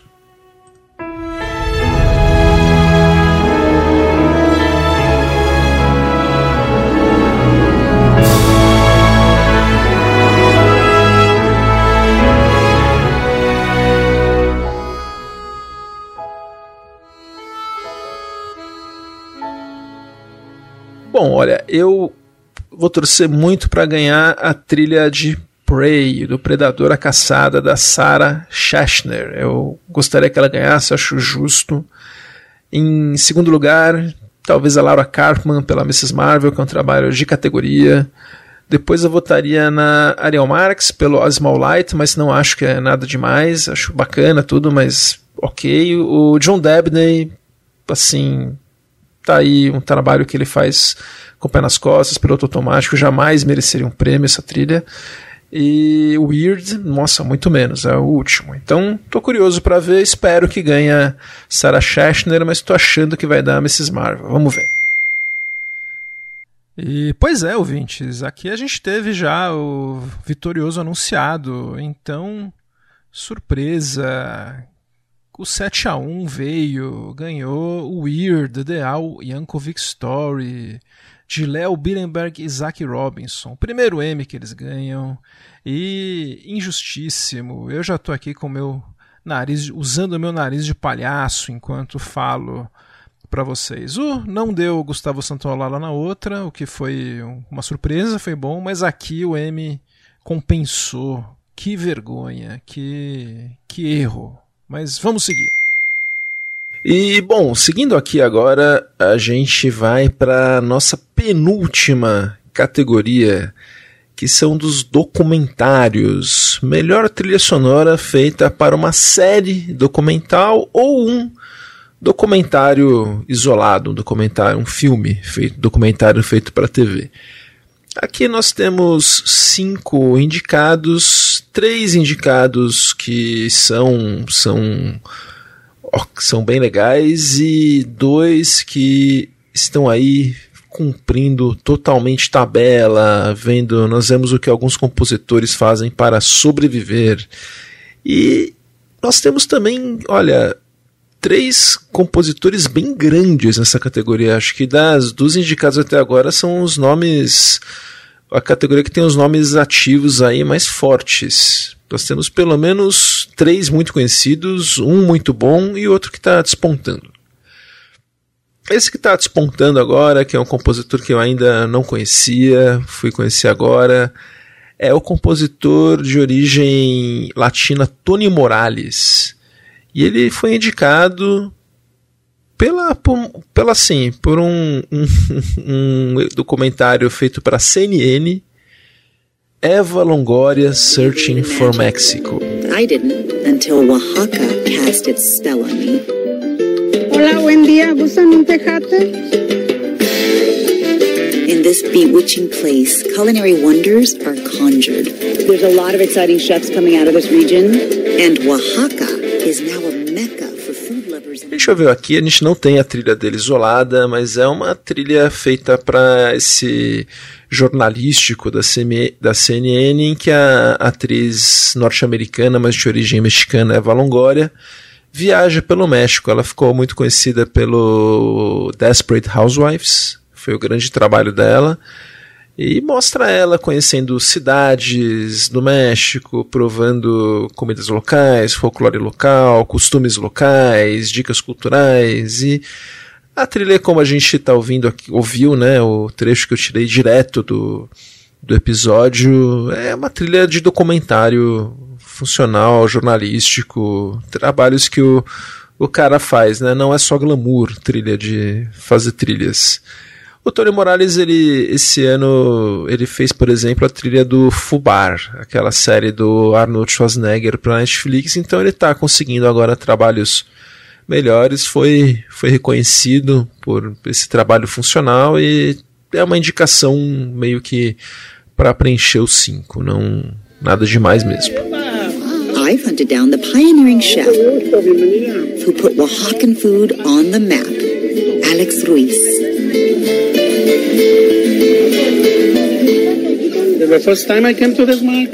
O próximo indicado, aí sim, é para a série da, do Disney Plus, Light and Magic, que conta a história da Industrial Light and Magic, o, a usina de efeitos especiais criada pelo George Lucas para Star Wars e que acabou virando a maior empresa de efeitos da história do cinema. A trilha é do grande compositor de cinema James Newton Howard.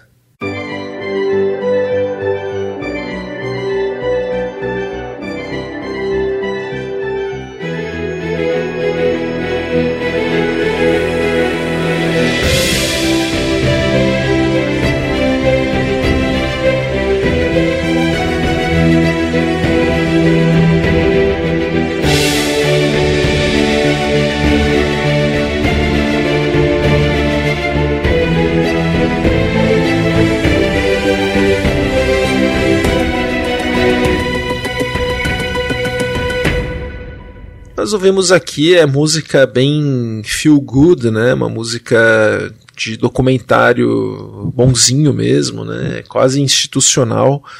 E o, ele chegou nesse projeto por conta do seu grande colaborador Lawrence Kasdan.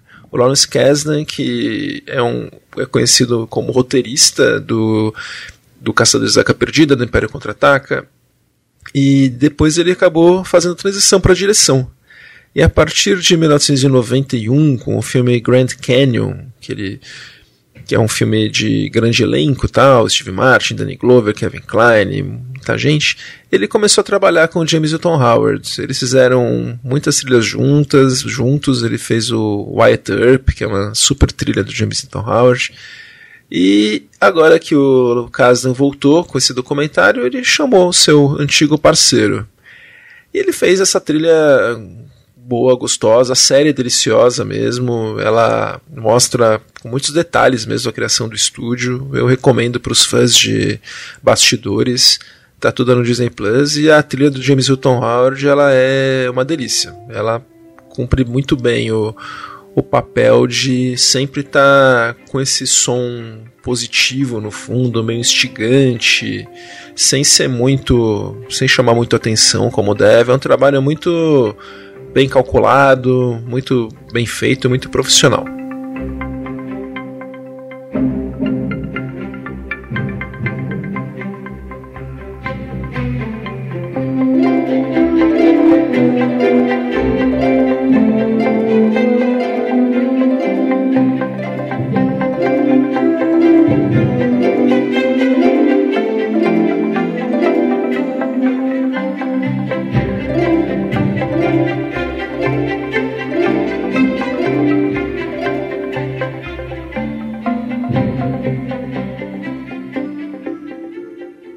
Próxima indicada é a. O próximo indicado, na verdade, é o filme Pamela, A Love Story, que é outro aí que tá pra cumprir tabela. É um filme da Netflix, um documentário sobre os escândalos e, e assim, ascensão à fama, histórias, barracos da atriz Pamela Anderson, conhecida pela série Baywatch. Okay, you're not an actress. No. What are you? I don't know yet. what do you want to be you when you tell me. I don't know what I want to be when I grow up.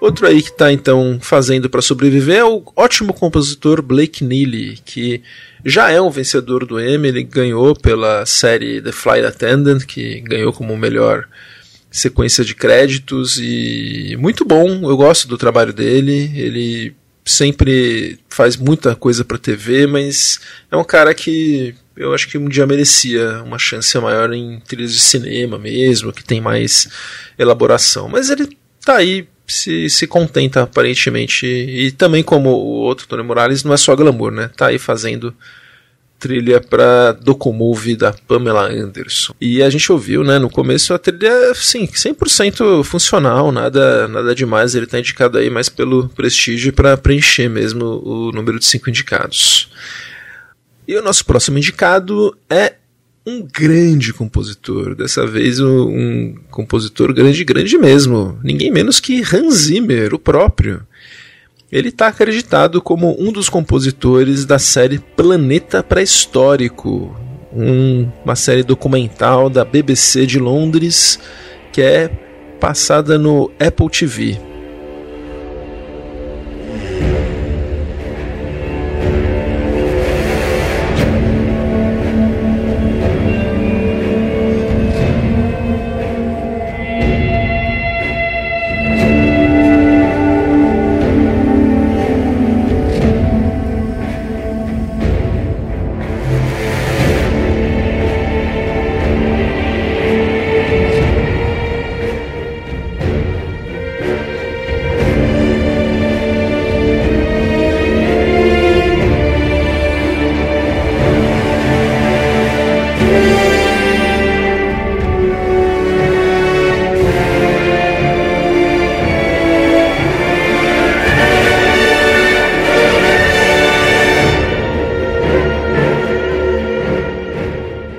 Nós ouvimos aqui a trilha que, na verdade, o Hans Zimmer assina junto com o Anzi Rosman e a Cara Talvi.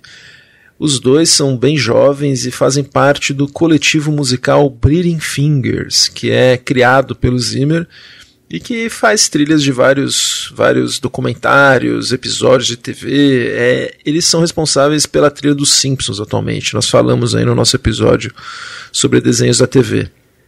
E aqui eles não assinam como Bleeding Fingers, eles assinam com os nomes mesmo, para porque Bleeding Fingers fica uma coisa muito é, é uma coisa dos Simpsons mesmo até tem a ver com um dos personagens que é o Bleeding Gums. Aqui a gente está ouvindo né um pouco é uma trilha super competente bem feita uma trilha que usa muitos instrumentos de corda ela tem, consegue criar clima e as cenas né, dos, dos dinossauros são impressionantes né eu vi alguns trechos, alguns. Eu vi praticamente dois episódios inteiros. Eu vi o episódio Badlands, que é o que tem indicado. E é assim, muito, muito bom. A narração é do Sir David Attenborough, que é o irmão do Richard Attenborough, que é um super conhecido é, naturalista que narrou a vida inteira muitos, responsável por muitos documentários sobre natureza da BBC, e ele tem nada menos que 97 anos e tá aí fazendo a narração desse documentário. É, dá um toque super de classe. E o Anze Rosman e a Cara Talvi, que são realmente os que puseram a mão na massa, eu. Sim, posso estar sendo injusto, mas não sei, não acho que o Zimmer compôs muito aí, não. Acho que é mais o nome, né? Acho que eles fizeram um excelente trabalho. Gostei da trilha e acho daí sim justa.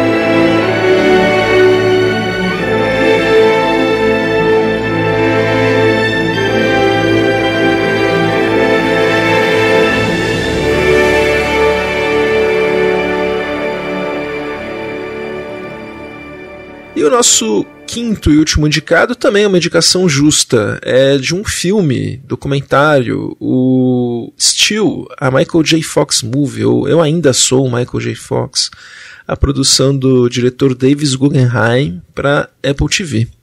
A trilha de outro grande compositor, o John Powell, um dos melhores compositores em atividade.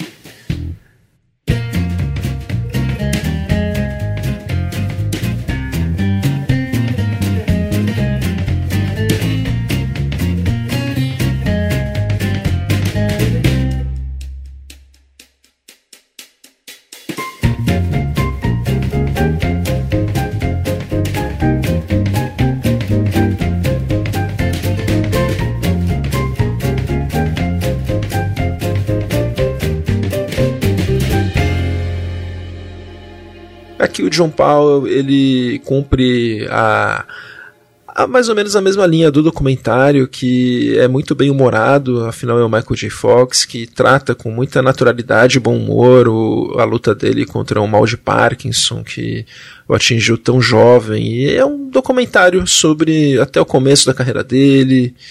E para os fãs é imperdível. E o John Powell como eu falei, ele deixa tudo muito leve. A música dele combina demais com o clima, ajuda, na verdade, a criar esse clima que o diretor, que também fez o documentário da Malala, com trilha do Thomas Newman, em 2015, pretendia. É um trabalho super competente do John Powell. É bom ouvir ele fazer coisas diferentes, né? Ele faz muita só animação, há muito tempo ele está dedicado mais a isso e é bom ver ele fazer para outros gêneros também. Gostei.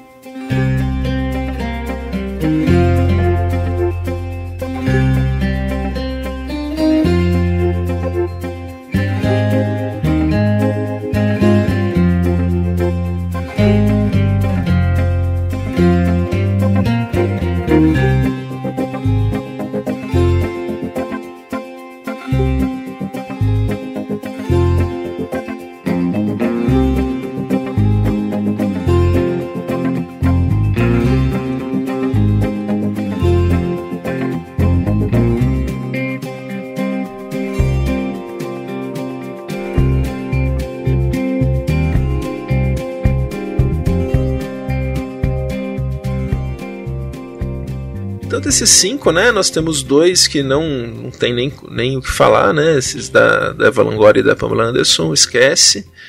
O, o do Michael J. Fox, o do John Powell, é, é bom, eu acho que é, uma, é bonito, é uma boa trilha.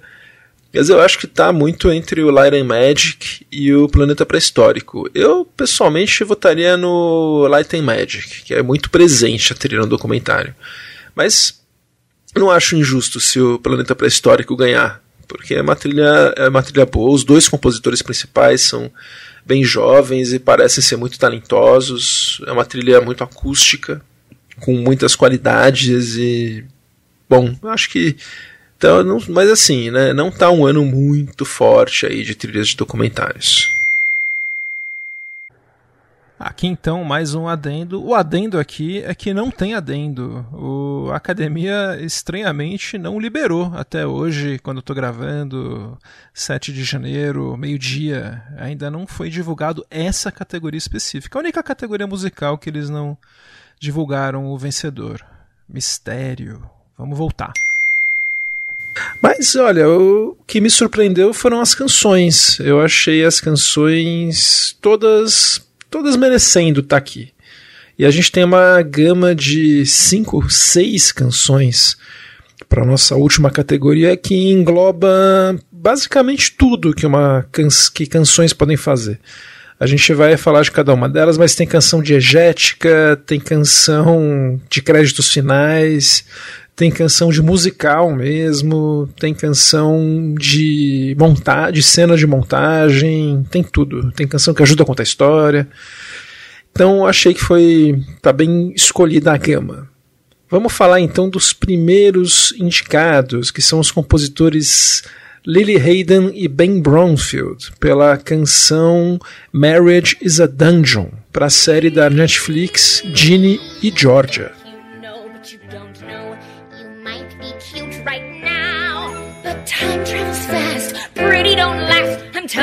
This right now.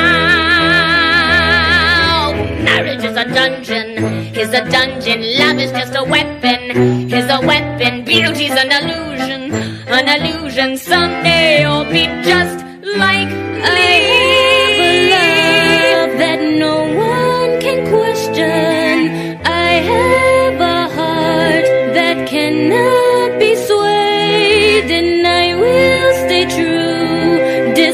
your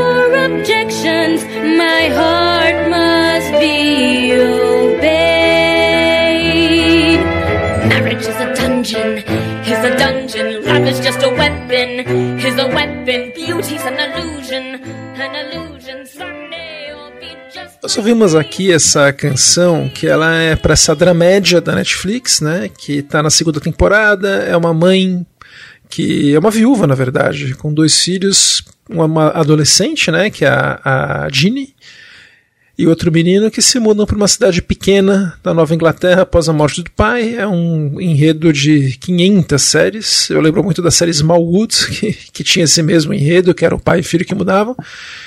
Mas aqui é, eles estão indicados por um episódio que tem uma canção diegética que a filha, a Jeannie, performa num, numa produção de teatro da, da escola com uma outra personagem, a Max. E é essa música que a gente está ouvindo aqui, que é Marriage is a Dungeon, que fala mal do casamento. E A compositora é essa que eu já falei, a Lily Hayden, que ela faz a trilha dos filmes. Ela é uma violinista de 54 anos, canadense, que trabalhou em trilhas de muitos compositores, como Hans Zimmer, John Williams, Harry Gregson Williams, o Marco Beltrame. E está fazendo agora algumas trilhas e fez aqui com o um amigo dela, o Ben Bromfield. É um trabalho, é um trabalho competente, é uma, uma canção que, como eu falei, é performada em cena. A nossa próxima canção, ela também é performada em cena, e ela foi composta para o seriado da Showtime, The L Word, Geração Q, que é o seriado que na época foi uma, uma o primeiro, né, que saiu, né, logo depois do seriado Queer as Folk, que tratava muito no universo queer, o Queer as Folk era dos homens, e o The L Word era mais das mulheres. E aqui a geração Q, né, é uma, é um, uma retomada dessa série agora para o começo dos anos, 20, dos anos 2020, e já está na terceira temporada esse revival. O episódio que foi indicado é o episódio 6 da terceira temporada, que é um episódio que é musical. a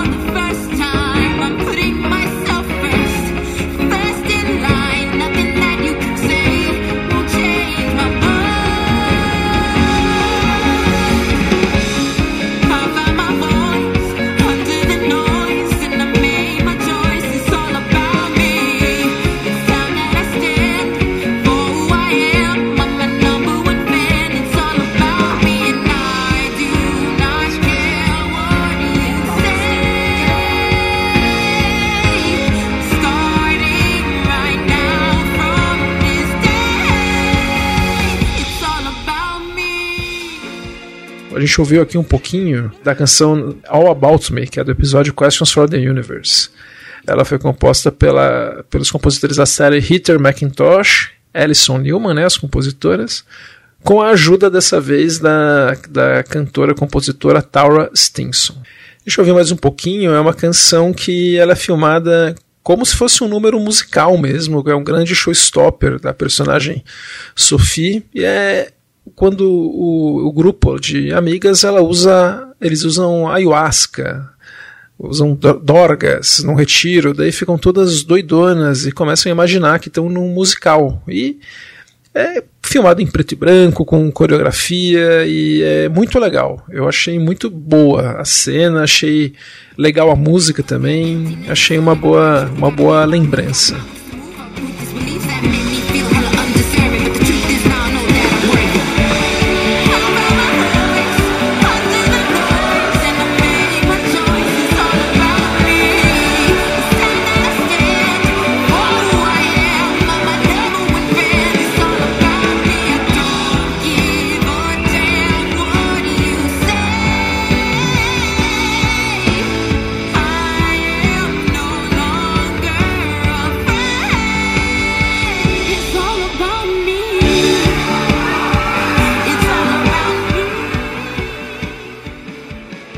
Então falei que tem uma grande variedade de músicas, né? A outra era como se fosse num teatro de escola, essa aqui é como se fosse um musical mesmo, né? É filmada como musical.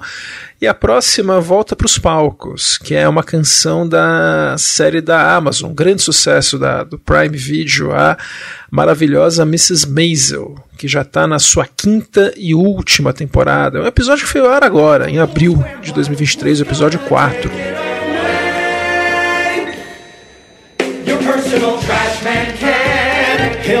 Get your junk. Your personal trash man can. Each mattress bunk by bunk. Who clears out all the evidence you ain't been spick and span? Your personal trash man.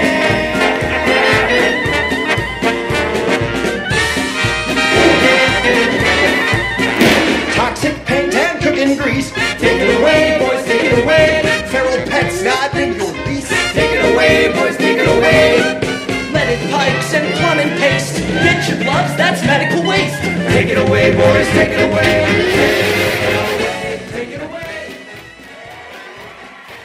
A gente está ouvindo aqui a canção Your Personal Trash Man Can, que foi composta pela dupla Moore e Miser, que é Curtis Moore e Thomas Miser, que são uma dupla de compositores do, que estão mais associados ao teatro, que estão despontando como compositores de canções. Eles já têm três indicações ao Emmy, essa é a terceira, né? As outras duas foram por canções da série Mrs. Maisel também, sempre que a série precisa de uma canção, como no primeiro Ginny Georgia também é diegética, eles acabam recorrendo para esses compositores. A série não tem muita música original, é mais música adaptada e quando eles precisam de canções é do Moore and Beezer. É uma canção que ela é feita para um musical dentro da série que de uma empresa, um musical meio, meio corporativo, institucional, que é feito para os funcionários. Que a Mid, né, Mrs. Maisel, ela é meio que contratualmente obrigada a participar, entre aspas. Então é uma coisa meio constrangedora e meio bem feitinha, assim. A, a ideia é ser meio, meio, meio dúbio que a gente sente. E é uma cena, é uma cena engraçada que funciona na série, mas eu acho que das cinco, das seis, é a, é a penúltima das mais fracas. Não acho que mereça. Agora as nossas próximas duas são de Ted Lasso, o grande sucesso da Apple TV, que acabou agora em sua terceira temporada. É uma série que é muito legal, eu gosto de Ted Lasso, é uma série que é muito para cima, ela fez muito, muito bem pra gente durante a pandemia era uma, uma, um ar de positividade que o personagem principal passava, que na época fazia bem e é um achado, porque ele tem tudo que poderia ser muito ruim de um coach, né? Inclusive ele é um literalmente um coach, um técnico que tem papo de coach também. Só que ele não é, não é, ele consegue não ser irritante o Ted Lasso. Isso é muito mérito do Jason Sudeikis, que conseguiu criar uma, uma turma de coadjuvantes muito legal, um, um, ambiente muito bom. Então não é só o Ted Lasso, tem todos os personagens secundários, o time acaba sendo um grupo de personagens que são passados por um raio gourmetizador, vai, que tira toda a masculinidade tóxica, principalmente nessa terceira temporada. Então é como se fosse uma versão Nora Ephron do mundo real. Então a gente tem inclusive uma citação direta da Nora Ephron. Eles assistem um episódio do um filme do da Nora Ephron, Mensagem para você, num dos episódios. E funciona bem. O, as canções são a seguinte: a primeira canção é pro penúltimo episódio, que é Mum City, que é um trocadilho com Man, Man City, né, que é o Manchester City, um dos adversários do Richmond. Mas é para o episódio que a mãe do Ted Lasso, a Dot, aparece em Londres, meio do além. Então, depois que eles têm uma, uma conversa meio franca, finalmente, porque a mãe também é como ele, cheia de rodeios, não fala as coisas direto, ela fala para ele que ele devia cuidar da criação do filho dele e voltar para os Estados Unidos. Então, depois que eles têm esse sincerão, a gente tem essa uma montagem com essa música que chama Fault and Lost, que foi feita pelo compositor da série, o Tom Howell, que eu já falei, que foi injustiçado nas, nas na trilha né, orquestral, e pelo, pelo letrista Jamie Hartman e pelo cantor Sam Ryder, que não, não por acaso canta na mesma, na mesma chave do Fred Mercury. But some of us are born to fight and fight and fight some more. So we will see you here. Same time, same place. And you may win this battle, but you'll never win the war. Better to have fought and lost than never fought at all. Go take a bow, your audience is waiting. We'll take the shadows since the limelight is not.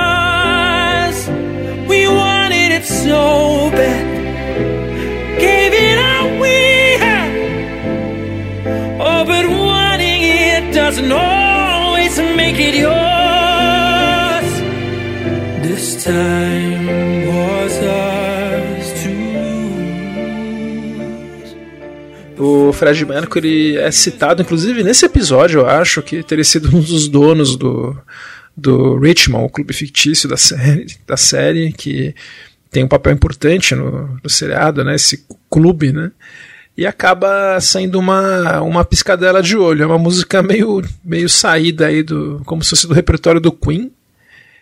E é aquilo, né? Poderia ser prega, cafona, é um pouco, mas como é Ted Laço, acaba funcionando. Eu acho que é uma, é uma canção que ajuda aí a contar a história. É uma canção que foi feita para o corpo da série, como se fosse trilha mesmo. Das indicadas até agora, é a primeira que faz isso. Eu achei, acho legal e é uma das favoritas. Oh, cause both seen the world from both sides now.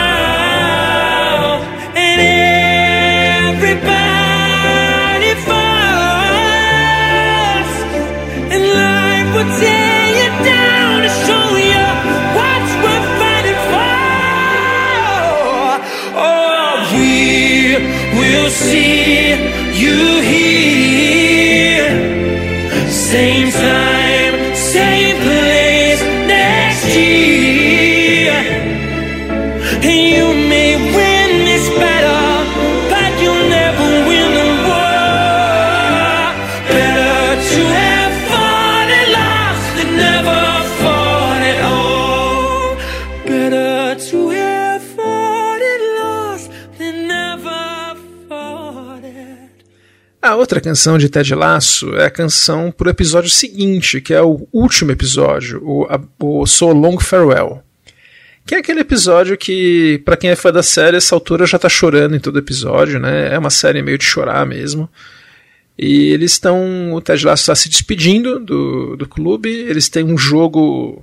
Um jogo final decisivo contra o, o que acabou virando o Nemesis da temporada, que é o, o Rupert o dono do, o ex-dono do time e tal.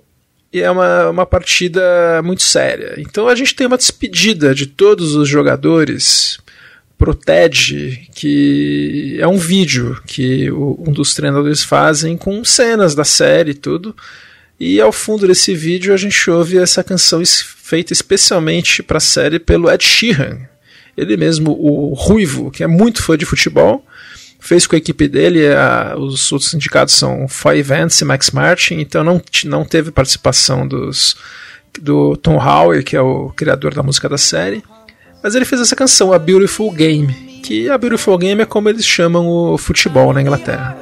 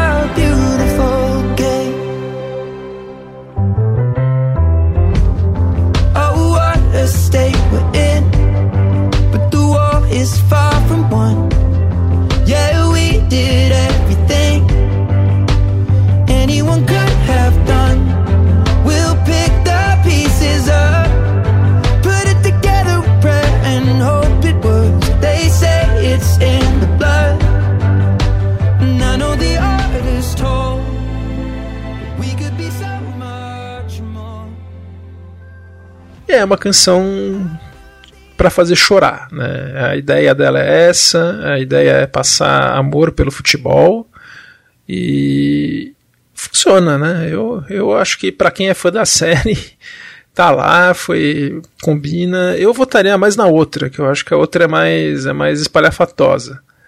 Mas eu acho que as duas são muito legais. E a série é para quem quer ver uma série para se sentir bem, uma série fofa, uma série que num mundo paralelo que não existe, né? Que o mundo do futebol é um mundo que os jogadores são fofos, tal.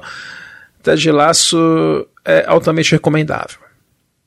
Mas acabando agora, os, o último indicado, né, a sexta canção, fechando aí nossos indicados ao M, é a canção de créditos finais. Então tinha que ter uma canção de créditos finais, né?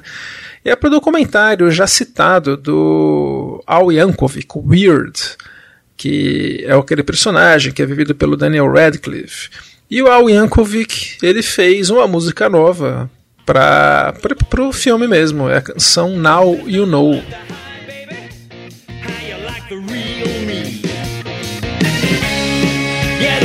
Came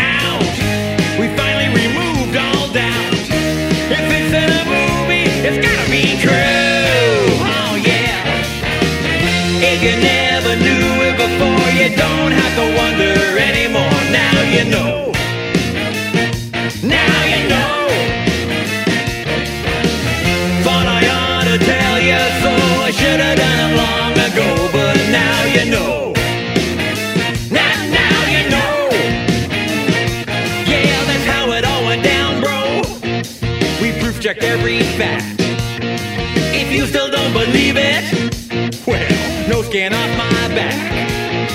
Just don't call me a liar, shut up, you weren't there. This movie is now canon, every word is true, I swear. Ele fez essa canção por os créditos finais na esperança de que ela fosse indicada ao Oscar quando o filme seria lançado nos cinemas. Como o filme acabou indo para TV, ela foi indicada ao Emmy. É uma canção meio satírica, tem tem como o filme, ela é mezzo real, mezzo sátira. E é nada muito marcante. Não, não sou muito fã do, desse documentário, nem do nem acho que é nada demais, assim como a como a trilha. E olha, para dizer quem vai ganhar é difícil, porque eu acho que vai ser uma das duas de Ted Laço mas as duas podem se anular, né? E ganhar, acabar ganhando um terceiro, que é esse Al Yankovic, não sei.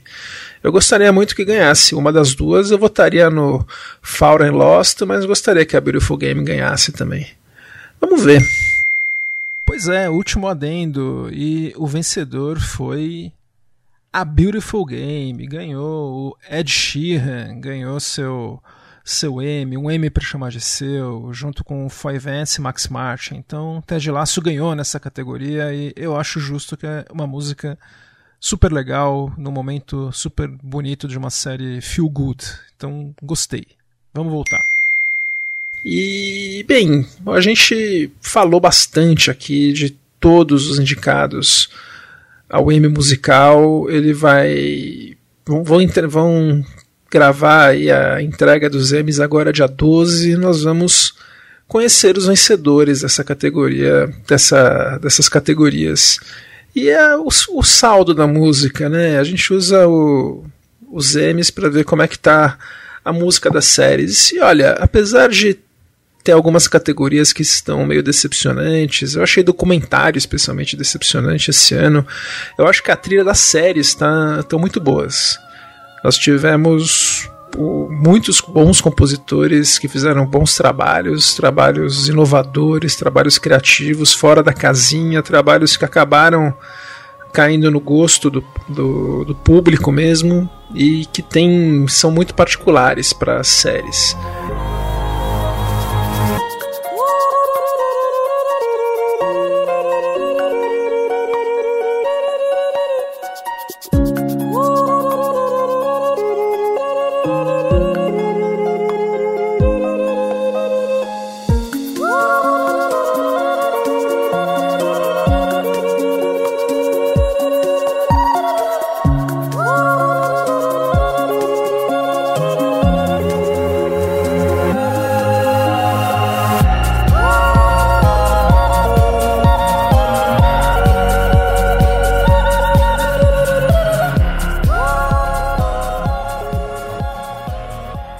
Também acho que os temas de abertura ficaram devendo um pouco, não teve nenhum tema super marcante esse ano, principalmente por conta do que a gente já falou, né? Muitas séries usando temas de, de outras temporadas ou temas que já existiam para as séries, ou mesmo séries sem créditos de abertura.